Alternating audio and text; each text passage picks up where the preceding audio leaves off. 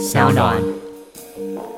啊，那那个脸书、推特一定不是自己操作的，这些东西呢都是幕僚高来高去啊，所以拜登会发推啊，拜登真的知道中华民国这样，因为大家可能不太知道了，哎呀但他就是有幕僚作业，幕僚。那台湾这边呢也是幕僚作业，那这个是就是我们一般讲的基本的礼数啊，那那双方认不认识呢？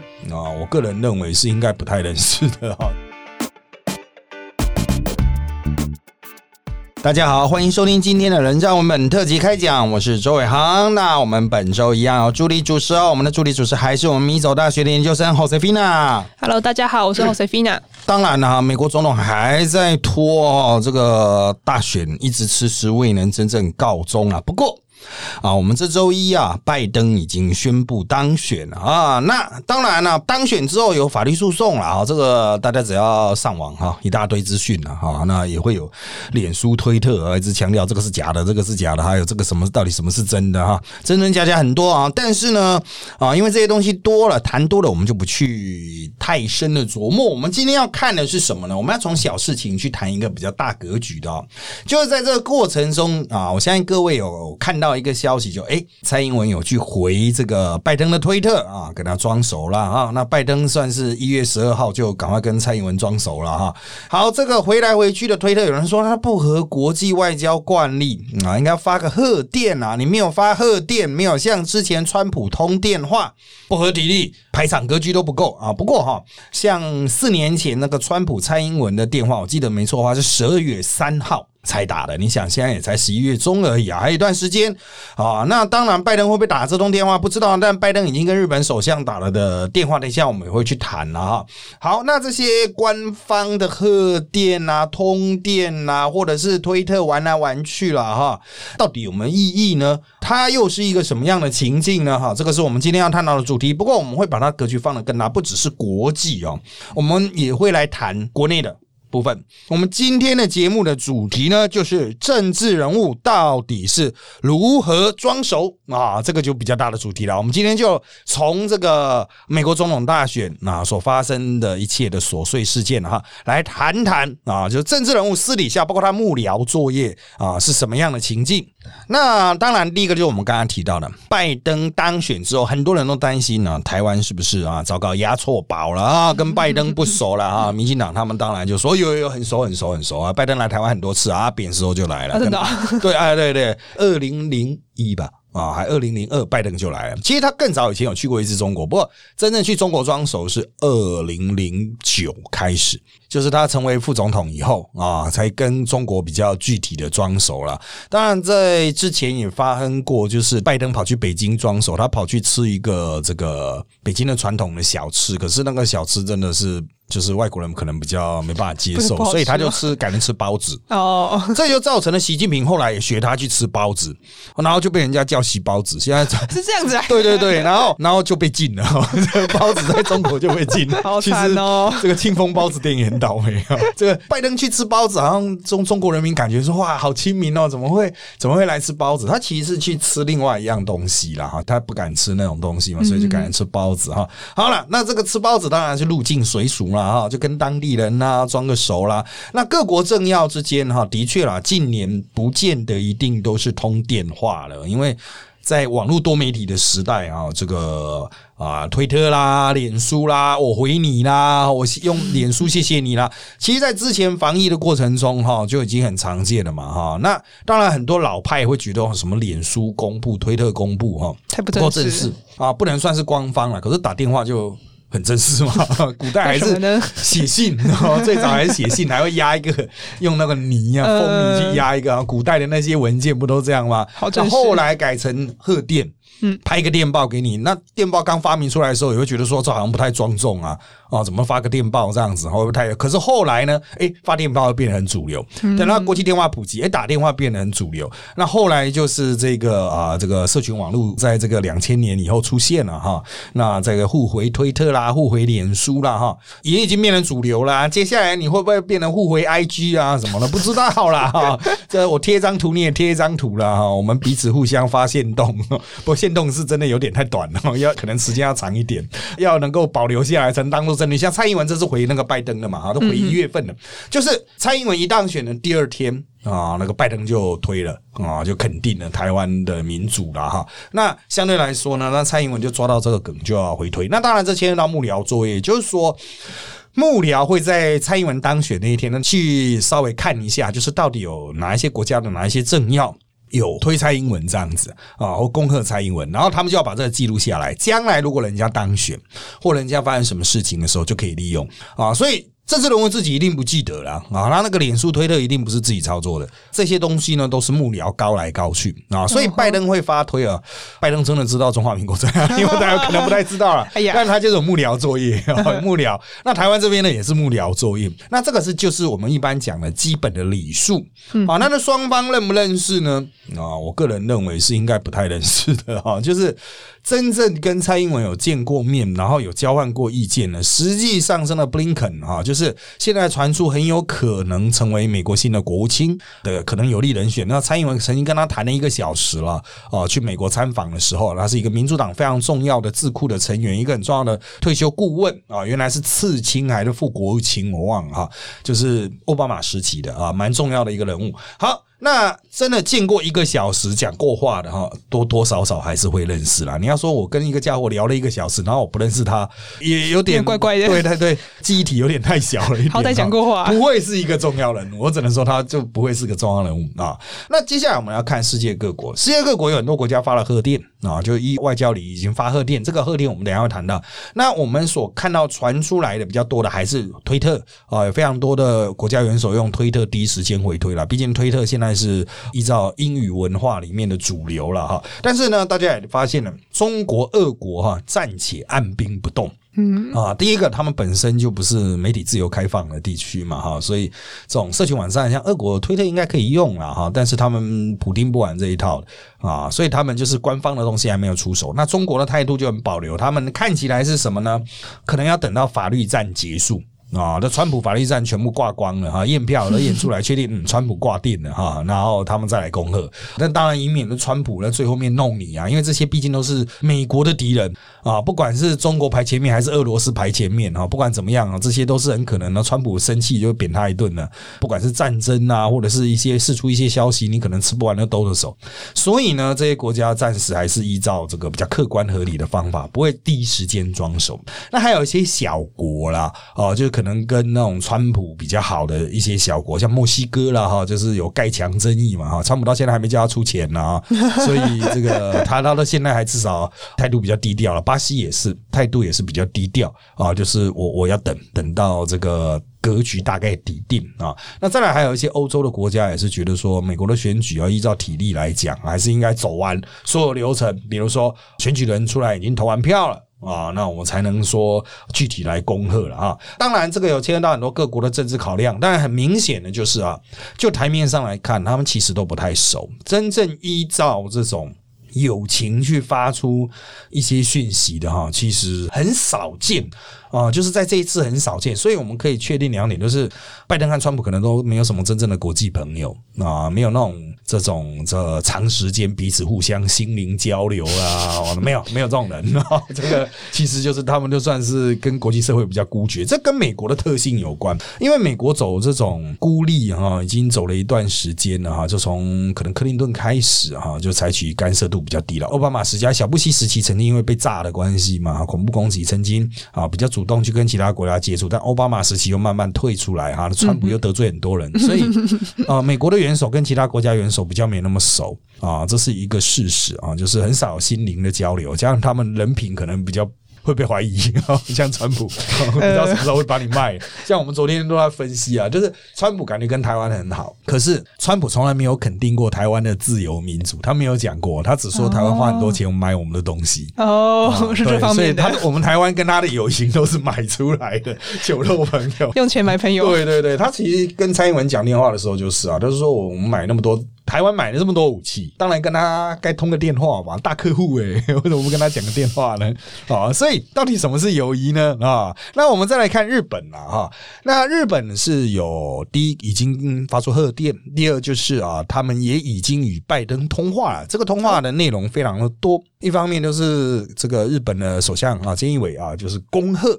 啊，恭贺拜登就当选，这个希望双边以后可以在多边协定上啊，就是呃原来奥巴马时期推的一些多边协定啊，哈，T P P C P 啊这一种的哈，那能不能继续再走？那拜登也示出善意了。更重要的是，拜登主动提到了美日安保，美日安保就是一直都会有非常多的争议嘛，哈，包括日本过去有学运都是因为美日安保运动而兴起的哈。那美日安保它里面就牵到就是美国到底。跟日本联合作战会在什么样的情形下？那拜登这次直接在电话就讲说钓鱼台算，而且它不是算日本周边哦，它是直接就算日本。啊，所以如果钓鱼台这个防守上面有需要美国的话，哦，这个拜登也继续提供这个相关的火力资源了哈。这一点这个消息释出啊，很多人说哇，那是不是大进一步呢？其实没有，这克林顿以来的政策，克林顿其实就已经讲了，就是如果有人攻击钓鱼台，美军就会介入啊。所以我们必须要讲啊，钓鱼台现在实质控制在美军的手中，就美军的火力之下哈。光凭日本的军力其实比较困难啊，还没有办法完全涵盖啊。那需要美军去一起协协助防守钓鱼台。那当然主主要的指的是指中国啊，当然不是台湾啊。台湾只能派一些海巡去那边喷喷水而已啊，水柱还比别人的小。最近有改善了，那马英九时期，对对，马英九时期的水柱比较小，后来就被骂骂说你那个水太小了。这个就牵到钓鱼台这边的一些奥义。钓鱼团，我们现在不希望发生军事冲突，所以就算有渔船有冲突，我们都派海巡去。海巡的设备虽然很接近军方的设备，但它是海上警察，所以就有点类似说啊，我派警察去，你也派警察来，我们就双方警察在那边喷喷水这样子，不用枪这样闹着玩。所以台日其实虽然会有所谓的钓鱼台争议，可是其实是马英九时期就已经有共同渔业协议，嗯，就是大家都可以在那边捕鱼了，那你不要去侵犯他的领海十二海里这样，我记得是这样子啊，那。比较严重的问题是，老共他会用船团去包围。啊，那他的船团可能是携带武器的，因为他可能是大量的渔船啊，不太确定上面有没有武器嘛。那如果他们上面有武器去攻击日本的海上保安厅的啊，这些海巡日本海巡的船的话，可能就会发生一些死伤。就可能会产生军事冲突了哈，所以美国、日本哈，这个选举前呢，我们不是讲了选举前呢，老公会不会来打台湾呢？哈，美国总统那个投开票会造成国家混乱呐、内战呐？哈，老公会不会侵台？那时候美军就和日军展开开了一个很大的。演习叫利剑演习，从十月底一直到十一月三号，它的范围其实不在钓鱼台，但是在鹿儿岛附近啊。鹿儿岛它当然是一个日本九州最南端了哈，但是它旁边有很多的离岛。我们通常很多台湾人会误以为那叫冲绳，实际上冲绳不包括那边哦，哦，那个叫做他们的西南诸岛，就是算是冲绳岛链的一部分，可是它算成鹿儿岛线。他们在那边做大规模的军演，调动的数量部队数量非常多啊，美军大概。是去了一整个舰队，但是他没有大的航空母舰参与。他的整个操作的作战，其实就是如果钓鱼台被打下来，他要怎么把钓鱼台打回来？哦，所以他们就在一个很像钓鱼台的岛，叫卧蛇大卧蛇岛、小卧蛇岛进行演习。演练内容当然不会公告给你知道，可是他的整个舰队战斗群都摆出来啊，就是展示他的实质军力，就是给老公看，就是说你如果要打钓鱼台的话，我们啊绝对打回去，对对，绝对可以把你抢回来，没有问题。因为美军其实啊也蛮擅长登陆的啦，其实共军。打登陆战从来没有成功哎，真的？对啊，但是古林头就被台湾打爆了，就被那时候的中华民国打爆了。所以当然你登陆海南岛是成功了，不过海南岛本来就比较好登陆啊。就是真正呃国军有尝试进行阻挡防守登陆战，其实共军都打得不好啊。所以这个共军能不能啊这个拿下钓鱼台，真的是一个大问题啦。我想基本上他们应该不太敢动钓鱼台，可是这就挑衅啊！拜登就在电话说我会保护钓鱼台嘛。接下来看老共怎么反应啊？这个就其实就是。表示拜登很挺日本啊，那日本也很挺拜登，但是川普就会不爽。对，那川普的第一个庞贝友都出来警告，警告说什么？你们不不可以谈军事机密啊，哦，你们不可以谈一些重要的东西啊。拜登这边也不爽，拜登就想说，我在跟这些日本人啊，在世界各国人沟通的时候，你也不派翻译给我，因为。过渡政府，美国总统当选之后，他都成立过渡政府，跟原来的政府进行交接。啊，美国的体制比较特殊了哈，就是他会有大量公务员同时离职，所以他不像台湾有一个很庞大的事务官体系，只有上面一些人换掉，他们会很多人一起离职，所以要交接。可是现在国务院不愿意交接，为什么？就是他们认为自己没输啊。好，对，所以所以他还说，哦，你们不可以讲电话讲那种很很秘密的事情哦。那拜登想说，我我最好会知道什么秘密了，拜托。头，你连翻译都不派给我，我还要自己花钱找翻译啊！这样，哎，不止日本呢，世界各国，欧盟你以为拜登会讲西班牙、德文、法文吗？啊，那美国人，美国人几乎都是 monologue，就是美国都是单语的，连英文都快听不懂了。所以这个拜登是有点囧啊，但是川普的这种态度哈，也是真的很妙，就是过去都没有发生过这样子的方法了啊。那当然，有些人会认为说，那如果交接出问题哦，会不会发生像当年九一一事件那样子的状况？因为哈，在两千年总统大选的时候，因为开票稍微拖到了啊，所以拖了一个多月了哈，才做做七七大概六几天嘛，忘了哈。但拖了一个多月之后才敲定总统，造成整个交接上啊，可能产生一些疑义，因为要从民主党交给共和党。那很多人就说，这是不是使得一些重大薪资交接出现问题，出现迟滞或是漏报？了，导致九个月后发生九一一啊。不过九个月也蛮长的时间了，就算之前漏看了，后面补看应该也是可以了啊。所以我们现在就是比较关注的点，就是如果有一些很及时的，因为其实总统每天都会拿到很重要的情情报资料，就是他的情报头子都会不断的递情报资料给他。那如果是过渡时期总统的话，他理论上也知道嘛，不能你上台第一天才开始看呐，啊，你看不懂啊，你不知道前面发生什么事情，对，所以其实资讯会交换。像那个川普刚当选的时候，其实奥巴马很讨厌他，他也是欢迎他来白宫，然后就是开始跟他进行实质交接，把一些重大军事机密告诉他。到了一月二十号当天中午十二点。双方的权力正式交接，旧的总统就搭直升机走了。他们一向都是这样，会在白宫搭草皮，旧的总统搭直升机走。所以他们讲说，这次川普真的愿意搭直升机走吗？会不会需要有人把他抬走？抬起来，对对，拒拒绝走，抱了桌子怎么办？那个桌子很大耶。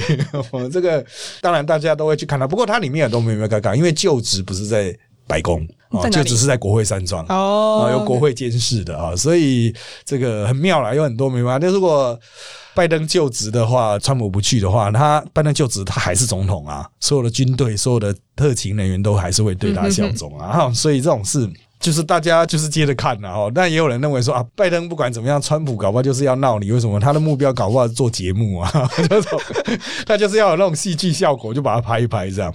好了，那当然了哈，我们再把它拉回来哈。根据我过去的一些幕僚作业的经验，我必须要讲啊，其实虽然我们没有在国外。呃，这个跟政治人物做所谓的官方的那种互动交流，但是我有碰过国外的一些，比如日本众议员啊，或是跟国外的外交官哈有一些互动。那我的互动经验是，其实他们的幕僚作业跟台湾不会差太多。顶多就是形式上有些差异，内容不会差太多了哈，就是一样都会有一些比较台面上的哈官言官语啊，也会有台面下我跟你比较好啊，那我会怎么样去跟你过密室协商啊？这个全世界举世皆然嘛哈。我必须要讲一个大格局，不能国内外哈，政治人物除非语言是很通，然后私底下很熟，否则他们是不会通电的。都是说我要打给你。之前我会请幕僚先打给你的幕僚，嗯。啊，然后双方幕僚确定说老板可以接电话，嗯，然后双方都已经接通了，双方幕僚接通，比如我是 A 的幕僚，他是 B 的幕僚，那我打给他。双方都说 OK 啦，你们老板 OK 了吗？好，我现在把电话给老板，然后老板一接起来就说：“哎，楚瑜兄啊，好像楚瑜，楚瑜是你吗？哎，是是是，哎，我跟你讲一下，这个就是一般政治人物沟通的方法，很少一通打去说，喂，哎，呃，这个小英啊，啊，不会不会不会，总统不会直接接电话。啊，我必须要讲啊，以前我们甚至政治人物会准备。最早有手机的时代，一九九八年呢，这算够早了吧？马英九是三只手机，那三只啊？对他三只，一只是最绝密的，就是身边的幕僚含家人、含亲友知道。再来第二只就是，比如总统、副总统。哦，宋楚瑜知道了好吗？哦，就是幕僚作业会打。第三支呢，就是相当程度上很开放，比如记者啊，什么什么什么的，就是你就可以把它想象成超级同温层啊，有一点外一层啊，哦，就是有点熟不太熟啊，在外面就是开地球的那一种 被流出去，因为你给记者，记者可能会流出去嘛，报社会转传嘛，所以他把它分三层，这三支呢都是握在随行秘书的手中，嗯，老板本身不拿。所以就算是他老婆打来，也是随行秘书接起来了，说：“哦，夫人，是是是，我交给老板这样子啊。”所以原则上来说，哈，就是政治人物做到一定程度嘛，不用大县市首长哈，原则上已经很少自己亲自接手机。如果我们打给他是他亲自接手机，我们吓一跳，惊恐什么？我们会想说：“哎，那个某某就是他的秘书那里去了，为什么是？哎，什么是老大你接？哦，他可能去尿尿怎样？那我必须要强调，就是这样子是。”基本上可以避免掉很多风险。有时候老板情绪不好。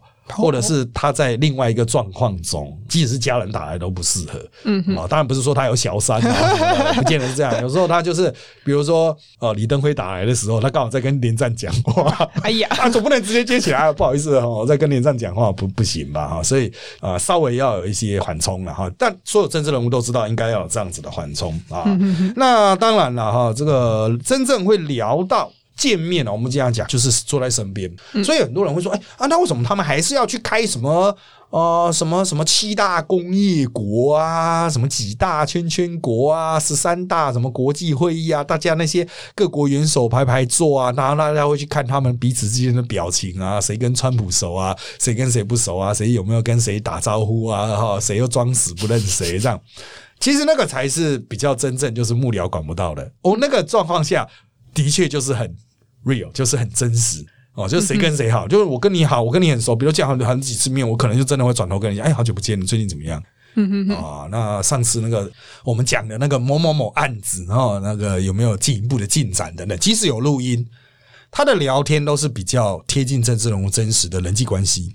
真实的想法，嗯，好，所以很多的重要人物、政治人物还是认为开会见面还蛮重要的。他不是远距离啊，他也不是官方的那一种特电喊话、官方通话能够取代。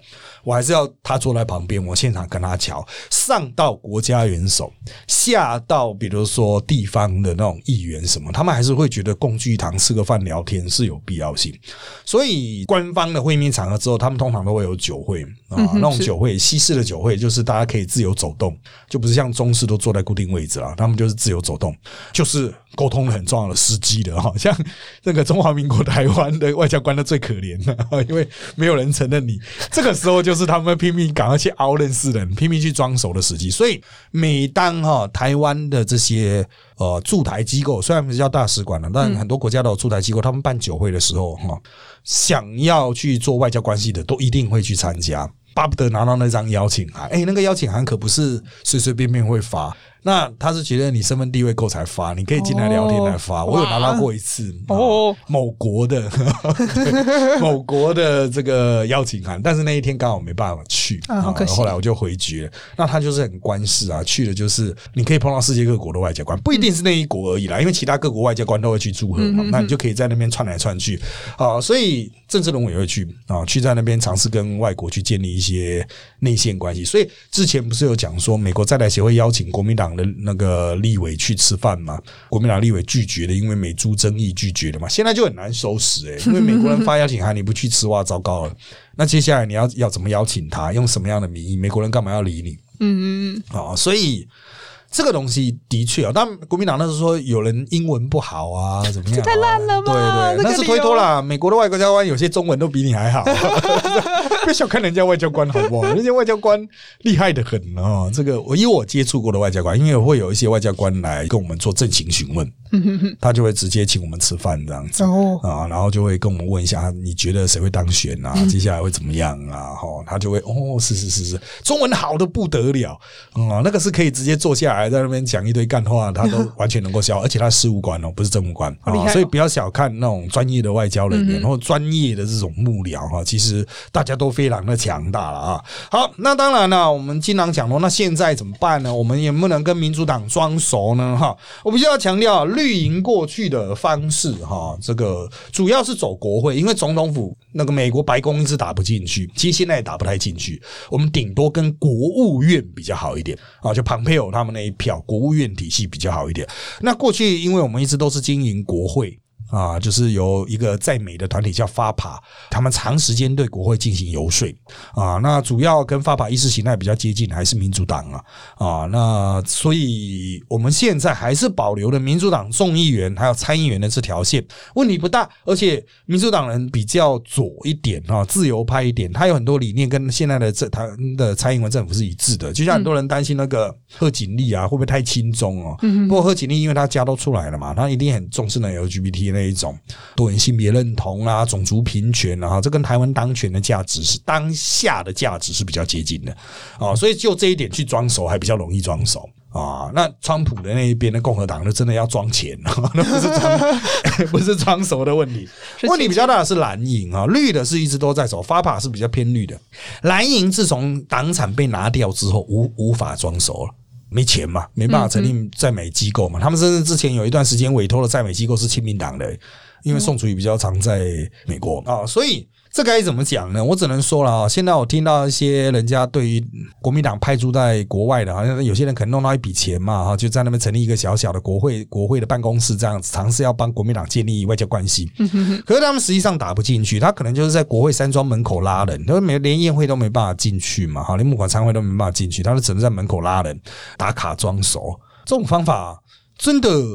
太奇怪了，就是你在国会山庄碰出来碰到一个人，赶快把他啊 IG 拍一张先动张啊，我碰到某某某众议员这样子，那根本不叫做关系啊，那只是在拓展个人的政治光环而已啊，并不是外交，人家也不可能跟你说，人家都觉得这是哪来一个路人，啊好不好？谁啊把这个东亚神秘国家跟他拍张照，那好好好可以滚的这样。好了，当然了哈，我们现在这个呃外交的部分还是有专业的哈，长期从事的人来做，各位是可以不用太过担心了哈。我们就把焦点转回国内哈，我们接下来就试图以一些国内的情境搭配一些比较啊我们研究生准备的问题啊哈，来让大家哈更进一步了解，就是哎政治人物哈，还有包括他在装熟的这个过程中哈，这个幕僚作业到底是怎么做的呢？好，那第一个当然就是想问，就是如果是一般不同立场或不同党派的政治人物，会怎么相处、聊天什么之类，或者是会有什么默契，有什么敏感议题不会讲到吗？呃，政治人物哈，我必须讲都很虚伪啊。这政治人物之所以成为政治人物，就是他非常虚伪，很会装所以就是就算非常讨厌你，他也是哎你好你好，好久不见好久不见。其实搞不好都从来没碰过这样。哎你好你好，是是就按他名就按他名，这个一定不会少。你要那种很性格很硬的哈，在中华民国政坛上很少见啊。能够进政治的也是误入丛林的小白兔这样子，小白兔就是说他很坚持，我看你不爽，看这个不爽的那种，有一百个大概只有一个，所以不同党派要坐下来相处哈，我只能说，如果政党差越多，反而越好相处，因为他不是实质选举的敌人。嗯，我政治上我需要一个极端的对手来跟我做对比对照。我们经常讲说、啊选举快落选怎么办呢、赶快打电话给那种光谱差最远的，说：“哎，赶快开宣传车来撞我进行总部，我会找一些人跟你的人对打，这样 双方一起上新闻啊。”这个就是因为他没有选票上的矛盾嘛。因为这台湾的这是台湾民主政府，那个权力是来自于选票。如果我跟你的选票是会重叠的，我跟你可能就很难真正称兄道弟。嗯，可是你你那种八竿子打不着啊，比如说新党或是激进党的啊，激进党可能他们会有一些意识形态啊，没办法真正跟新党人称兄道弟。可是有一些比较独派的，和有一些统派，其实他们会觉得说、啊，你就是跟我差很多啊，所以我不会有利益冲突，选举也不会有冲突矛盾，那我们就可以坐下来聊天，随便聊。可能聊猫猫狗狗啦，哦就算跟一般人搭讪啊。日本人讲天气啦，哈，那台湾人天气是不太 care，所以我们可能台湾人就讲猫猫狗狗啊，就是啊最近怎么样啊，养猫啊，养狗啊，哦，这种以猫狗来攀谈啊，养鸟好特别哦？啊，我不然就是最近买什么啊，用什么手机怎么样啊？哈，你有没有看什么新的剧啊？就很一般的这种破题聊天。当然，其实政治人物都很知道，这就是破题聊天，虚伪不会是真心的。嗯啊，但是你要聊到一些很真心的东西的话，那可能就是必须还是要经过虚伪阶段。你确定说这个人好聊，然后慢慢去建立这个人的实质的信赖啊。比如说你送他东西，他会给你回礼。啊，就是该有的礼数会有，就哎、诶这个人很上道啊。那有时候你会提醒他一些，就是已经不是一般的虚伪的问候，比如说，哎、然后我听到谁谁谁可能在说你选区有什么案子啊，那个我可能没办法处理啦，你看你要不要去处理一下？就有试出一点利多给对方，那对方之后说，哎、我有一个案子，我这边没办法处理，再交给你，来回这样子哈，慢慢可能去建立某种信赖关系。那问题比较大的是哈，我们经常有不同党派，可是一个党里面会有很多派嘛，嗯，到底好不好呢？其实党内的派哦，有时候。还真的处得不来，然后就是比较多他就是讲，当然我们每次问那你们什么什么派系什么，他说啊不要讲派系啦，他只是不同挂的而已啊。可是就是 对，就是就是不会玩在一起嘛。哈，比如说我今天可能会啊碰到一个好像我的啊调性可能比较偏独派，那我可能碰到一个国民党，我会说哇这怎么样呢？哪里吃哪里好玩啊？你在平常带小朋友去哪里啊？他他就会跟我分享啊，下次要不要一起去啊？这样子，甚至包括私生活都重叠。可是如果是同一个党的不同派。他可能私生活都不同点，因为他们连玩都不会在一起。他们觉得说，我我就觉得你是敌人，你这样可能会把我吃掉。这是同选区的哦，同选区同党的形同水火啊！我要上去，你就是会把我挡在上面啊。那我真的只有把你消灭掉才能上去。我怎么会把我私生活铺路给你知道？可能会随时变成被你攻击的点啊。嗯，所以就是双方尽量不要太熟哦。所以你有时候你去问他说：“哎，你同选区的某某怎么样？”他说：“我不知道，是 他的事情哦，那自求多福这样子。”所以哈，这个其实我们经常讲。就是也不是真的党同伐异耶，我们只能讲就是没有利益冲突这件事情，才可能有比较真实的友谊吧。啊，大概就是这个样子。所以，我们正常人来看，说很称兄道弟人，其实没那么多嘛。嗯嗯嗯，就表面上大家都会觉得这个。镜头拍出来，你要笑吧？大家要站在一起吧，手牵手吧，握手要吧，举手拉你的手喊动算，这个要，可是好不好就不好啊。就跟李登辉也拉马英九的手喊动算呐，喊那种什么新台湾人呐，这个帮马英九那个外省人的问题的那个框架拿掉，就是李登辉拉他手喊这个是新台湾人这样子。哎，你知道那个事前幕僚作业调多久吗？还要调很久。对要调很久，因为第一双方关系不好，然后李登辉觉得马英九背叛他，哪里背叛他？就是好像。是白小燕案的时候吧，然后马英九就觉得啊，不知为何而战，为谁而战，直接辞职跑就跑回正大教书。李登辉觉得很不爽啊，你就这样把他扔了，这样跑啊，你你自己做好了。可是后来台北市长要选，又不得不拜托马英九。那马英九又是被凹出来选嘛，哈，就是大家都要妥协。妥协之后，马英九都碰到一个问题，就是再怎么样去说服，大家都会觉得说啊，你这个先天就是非常统的啊，那怎么样让支持李登辉的那些台湾派也愿意投他？所以就要安排一个李登辉拉他手的局，可是双方都很不熟啊，而且有矛盾咩。李登辉就是没送咩，李登辉那时候就是在苏志成的控制下啊，然后要经过苏志成才能联系到李登辉，这幕僚作业就很久，跟老宋宋楚瑜那边比起来完全不一样。嗯，宋楚瑜就是打电话跟他说省长愿不愿意来站台，省长梆梆梆就跑来了，那很够义气这样。即使双方也不见得没有利矛盾啊，李登辉那边就瞧了很久，就是我们还拜托了很多的老长官啊，各种人啊，连战呐。哇，那时候马英九在车上跟连战桥事情，我还记得很深。就是我们到一个点啊，连战不知道为什么话很多，还在继续跟马英九讲。车子都到了嘛，外面里长都在等，说为什么不下来？我们还赶快下车去敬礼解释，说啊不好意思啦，在跟副总统讲电话，有些重要的事情要瞧。就是他也找连战去帮忙瞧李登辉，然后到底李登辉要怎么瞧听马英九？就是又巧了很多，那你后来最后面电视上啊，我相信听台的各位，你可以去找当时的片段啊，李登辉什么新台湾人说的那个片段，现在网络上 YouTube 应该都有吧？你可以去找来看，大家也是笑嘻嘻啊，哇，很热情啊，手拉的举很高啊，这样子真的是装熟了。这个就大家都知道关系不好，非常不亲，而且关系不好，充满了矛盾。那后来当然更差，因为那个连战选书的时候，马英九是率先带人去斗。李登辉把李登辉斗下台啊，所以之后双方就彻底破裂、彻底决裂。这个是戴无疑，可是其实很早之前双方就已经不好了。台面上那个都是假的啊，业障重啊，就大家都很装。所以就那个幕僚其实是最忙的，就像政治人物都只会记他们的好朋友嘛，就是其他的嗯嗯嗯不相关就不太记。我必须要讲哈，政治人物的记忆体真的非常有限。你要碰到记忆力很强，然后所有人都记得的政治人物。嗯，我我想碰过这么多，我当然不确定现在陈水扁的智力是否正常，但以前陈水扁真的是算比较厉害。嗯，苏贞昌算比较厉害。那国民党的人呢？马英九是绝对不厉害啊，因为对，因为我跟过他，我很清楚。我们会准备大量的幕僚作业，比如说如何装熟。那我在其他地方有讲过，比如说我们到一个点哈，我们下来当然就是包括这一台，我们有提过啦。以前我们带马英九的时候，就是我们会帮他准备里长的所有各资，全家人到底什么名字，甚至大头贴照片。啊，他的狗的绰号统统准备给他，他这样下来才能立刻跟里长装熟。那他这瞬间记忆力很强诶。我们在车子移动过程通常都有十到十五分钟，哦，我们就会立刻跟他讲，里长叫什么什么，他台语要怎么念。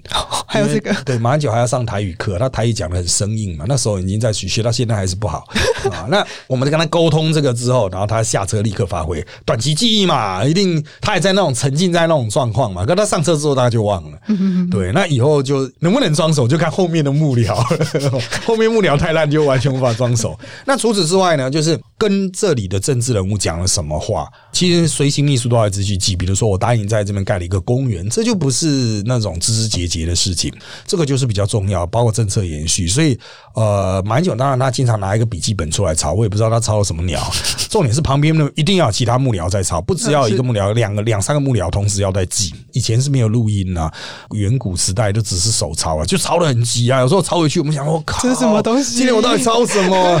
可是要写一个汇报。第二天要报给他，就是昨天跟谁谁答应了什么，昨天跟谁，然后这个东西要会诊，以后他就会归到类似一个很大的地图档案。接下来老板去到某个地方，他就知道我在这里推了什么政策，我答应人家什么啊，那办到什么状况，那我们要去追啊，不可能老板去追嘛。所以哦，有时候跟很多政治人物的这些互动，我们刚才就跟幕僚直接沟通，反正跟他老板讲跟没讲一样，我就直接跟他幕僚，就比如说我是台北市长，我就跟新北市长的幕僚讲说，哦，我们老板之前跟你们讲什么事情，那你们现在帮他怎么样？好，我们就双方各自提醒自己家的老板，下次见面要讲什么事情，先拿做一个桥理好不好？然后你说哎，你老板的想法是怎样？我先问你啊，我先问你，跟我赶快讲啊。有很多事情其实幕僚会先瞧好，所以幕僚哈还比较熟，老板没那么熟，就大助理，我们一般讲办公室主任、特别助理之间会比较熟，因为我们才是有时候是真的瞧事情的关键。那刚刚老师有讲到，就是瞧事情，他们都是开会见面才会碰到或吃饭。那他们政治人物请吃饭会有什么特定的吃饭地点吗？是真的要作秀呢，还是真的要谈事情？当然会有公开的那种饭局，哦，是大的活动会有啦。可是那个都是因为郑志龙都做主桌，当然就现场就可以讲，嗯啊，就是大咖都做主桌。可是因为那种桌哈，它就是圆桌，就是每个人左右都各一个嘛，你要隔着桌子跟对面喊话，那个桌子都很大呢。你有做过主桌都知道，所以比较不方便。他的只有跟左右聊，都是比较 phủ 面的哈。那我们还会有一些比较私下的聚会。那当然了，很多人说是不是去酒店谈？可是去酒店谈会有外人听到。比如酒店小姐会听到，嗯啊，或者是一些不相干的人啊，被叫来一起助兴会听到，他可以带动气氛，但是不适合谈事情。所以其实他谈事情可能是在一些呃各位也都知道的餐厅。啊，我印象很深，我曾经有一任老板超级爱去海霸王，然后去海霸王，对啊，我那时候吃到快生了，因为菜都一样，然后他就叫了很多人，就固定的那一种政治人物来吃，当然他们就会在里面就可以走来走去啊，然后就自都自己人嘛，啊，就是自己同一挂的这样，就聊得比较开心。那他们都在喝酒，都没有吃菜啊！我们就想哦，那我们就吃哦，吃的真的很深呢。然后那个时候，当然大家对鱼翅还没有那种保育的观念。我那个时候我就在算，哇，一个月吃了十几次鱼翅，十几次就是海霸王，好可怕！吃海霸王，每次都是乔事情都是在吃海霸王，真的好累。但是他们就觉得安心。第一，老板认识，嗯，会给他特别要包厢，甚至台北市的有些重要的政治人物，他自己就开餐厅。哦，对我这样讲听来，如果是台北政治圈的人，一定都知道。因为大家都去那边瞧过事情，嗯哼，就上去之后，那那个政治人物就直接帮你开一个包厢，就一通电话打给他，就说啊，白谁我要一间什么这样，那他帮你开给你。他是非常重要的政治人物，就是自己开餐厅，然后餐厅也方便，然后离市政府蛮近的，所以这个其实大家就会在里面进行。你要想说密室协商啊，啊，或是政党谈判呐，哦，其实很多事情就是在这种环境上调成的。因为有时候一个一个打电话，不是说担心泄密啦，老人的群主观念。很差，他都 A 跟 B 讲，B 跟 C 讲，C 跟 D 讲，讲到最后面 D 又说为什么 A 要这样讲，A 又说没有，不是这样讲，传话过程错，全部给我叫来。这个我我之前最前面讲的，其实是国剧研是熟嘛，他们也是需要有酒宴的场合，需要有实际见面的场合，现场直接讲，嗯，比较快，就比较快，就不会说传来传去啊，我又听不懂你那讲的什么鬼话，什么奇怪的语言这样子啊。那有什么吃饭的礼节吗？呃，最主要的礼节其实就是敬酒啦，政治人物就是一。定都会有全部人都起来敬一轮，你会说这有真的必要？其实他就是去聊天的过程。嗯哼，啊，那当然哈，我必须要强调，没有很明确的那一种长幼尊卑。不过小的先开始敬是一定的必要啊，就是你是新进的议员啊，地位比较派系地位比较低的啦哈。那我曾经啊，在政治的场合有碰到以黑道为主的。黑道啊，就是有过去搞政治嘛，那二十年前的搞政治有很多黑金嘛，嗯，哦，他们黑道有另外的规矩啦，包括杯子要怎么拿啦 什么的。可是他也知道我们不是圈内人啊，因为我们就是文，跟现在讲的文主不太一样，他们是武的，我们是文的啊，所以他就看你动作就知道你是玩，他不会跟你在意这个。其实那个黑道大哥那个都是黑道议员的个性都比较直爽啊，大概就有话直说了。啊，所以问题不大。啊。我只能说这种礼节就是他们自己玩的东西哈，你这个不懂的人进去，他就知道你不懂嘛，嗯，反正你就很谦虚的态度，当然没关系没关系啊，那外面的那时候还算小朋友嘛，哈，他说啊你这小朋友没关系这样子哈，现在已经没有这一套了，因为现在我不能说没有，但是黑道出身的政治人物真的少很多了啊，这时代也淘洗了，就算是黑道的下一代，可能也是知书达理啦，送出国啦，在国外留学啦，虽然还是有黑道关系，但你没办法说他有黑道文化啊，是所以他不太懂那个礼节。我就看过蛮多 蛮白目的正二代哦，是黑道，但是 嗯有点 nonsense 啊，大概是有这样的趋势在啊。哦，那就是有时候也会常看到那些政治人物之间就会常常互送礼物，那这部分有什么规定或礼节？嗯哇，这个送礼物啊，，这个我必须要讲啊，这个是老派政治人物非常重视的。什么样的人、什么样的身份、什么样的年节送什么样的礼物。嗯。当然，现在我最常收到的是中秋月饼，每到中秋节月饼，能吃到会死哈。一般的那种企业界会送啊，政治人物也会送，但是哈、老派一点的地方继承出来的三节礼品会送。啊，那都是非常精简的，那表达心意，比如在地名产啊，我是这边的首长嘛，啊，我就送我们现推的名产。那有一些就是这个呃，除了三节之外，我还有一些办一些活动。哦，办活动我也希望你啊帮我带一下啦，哈，彼此互相交互资源啦，啊，让你看看我在这边做的怎么样。其实我们是敌对政党的，不同政党的，我也会送给你。啊，哦是当做一种交易啦，就是反正我这公关预算嘛，我都给你看看我做了什么哈，你有的话你也寄一份给我。其实有蛮多复杂的意涵啊，但是我必须要强调，第一这些东西几乎都是直接寄到家里，不是寄到办公室，寄到家里更显情意。哦，原来对，所以如何在幕僚作业的时候就跟人家要到名片以外的地址很重要。嗯就是名片地址是一回事，名片以外的地址一定要去另外打电话问说：“哎，请问呃，你们家老老板的家里的地址是什么？”哦，我们有比如说礼盒要送啊，我们有水果礼盒要送，这样这都额外幕僚作业。你不能看了一个什么啊，什么台北市政府办公室十十二楼，就这样寄过去对啊，那是寄到市长室，那都变成一般的花千花篮了。所以这个是真正的细节啊，这个是我们讲幕僚作业最重要。那人家老板收到，哎，在家里收到，他会觉得哎很窝心呐啊。比如说，哎，黄伟哲蛮清醒的哦，会知道要寄到家里来这样子，然后不会送到市政府去。送到市政府去，真的就像那种寄给北韩元首 的那一种礼物，会被供在一个地方，这样没什么特别的意义啦。所以其实就是这些心思细腻。那我们看其他政治人，我们是看他们他幕僚有没有这么心思细腻，嗯啊，会不会这个漏东漏西？啊，甚至画圈画栏写错字啊！哎我叫你不要送了，你还一直送。如果我跟他讲说肯吃画圈画栏，他有没有收到这个讯息？因为大家很多直觉要送嘛，就他当选就送嘛。是但那我们好的幕僚会去问他说：“哎你们是收花篮吗？还是肯吃啊？肯吃那我们就不送，那我们可能就贺卡这样子啊，就是画圈花篮不送，就寄一张卡片恭贺你这样子。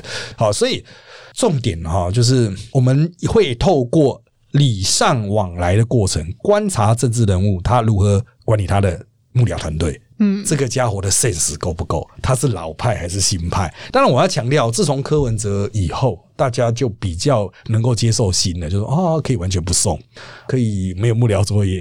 没有幕僚作业感觉很听起来有点可怕哎。对啊，但是就是对方幕僚就是可能会比较辛苦啦，就说好，那我大概去问一下你们是怎么样运作，比如说你们什么时候可以确定你们手掌到这个点，嗯啊，就要另外拉一条线呐，就是没办法以传统方式帮他装跟他装熟，因为传统方式就礼尚往来，比如我请你吃饭，你一定会回请我，嗯那。我在请你吃饭的时候，我可能问说啊，那如果你们要回请的话，大概什么时候？总不能一直老是我请你吧？对啊 对啊，这样很奇怪，所以一定会有礼尚往来啊啊、那。像这种东西，其实就是在过往就是幕僚都会把它处理很好，可是现在新政治嘛，哈，这种幕僚其实有点续集化，或者是大量的流动。啊，比如说永远都是刚大学毕业的，老的就跑掉，老的就跑掉，经验没有传承，很多文化就消失。所以我们觉得哈，这个也许我们今天讲的这些东西啊，隔了五年、十年再来听呢，搞不出啊，你们这些老头子啊，吃是以前的事情了。对啊，对啊，对啊，真的是哈、这个这个时代的眼泪啦，不然就是迂腐啦，还在送什么柚子啦，我们现在都连电子贺卡都不送，也许会有这样的一天吧，我不知道，感觉这样很冷漠哎、对对啊，对啊，对啊，所以送礼，哎，真的是日薄西山了。当然了哈，我们今天的讨论的这个相关的内容哈，主要还是集中在这个啊、这个政治人物的礼尚往来的部分了哈。那政治人物跟一般百姓呢，我必须要强调哈，就是他们对。你的意识形态是不了解的，所以所有人碰到一般百姓啊，这个应该都是比较阳光的啦哈，就是哎什么问题呀、哦什么什么，就算你骂他，他可能讲啊你这磕粉呐、哦，这样世间凶就这样哦，就是其实大家都是很放得开哦，这才能成为政治人物啊啊！如果你去扫街的时候碰到人家骂你，你就心情沮丧哦，那就当然不用选了哦。这个很多政治人物选到最后面就是很忧郁啊，就一天到晚出去都被骂，我都跟他讲，你只要七趴就当选了啊，你就算有其他九十趴都讨厌你也没关系。哦所以其实政治人物他的心态对一般百姓很开放，你不用担心他对你是很虚伪啊，或是很刻意啦。当然他也许不太想要服务你，但是他一定会哦稍微倾听一下，因为这都是政治人物的一种长期状态，也不见得是工作状态，所以你不用担心这点。但是至于政治人物之间的高来高去，真的。啊，越高层级越比拼幕僚作业啊，这点是带无疑义啦啊。好，那我们今天因为时间的关系，就要到这边做一个简短的结束啦。谢谢大家收听我们人造门特辑开讲，现在各大 podcast 收听平台如上 APP、Apple Podcast、Spotify 都可以听到我们节目，欢迎大家订阅留言给我们五颗星。那我们就下次再见喽，拜拜。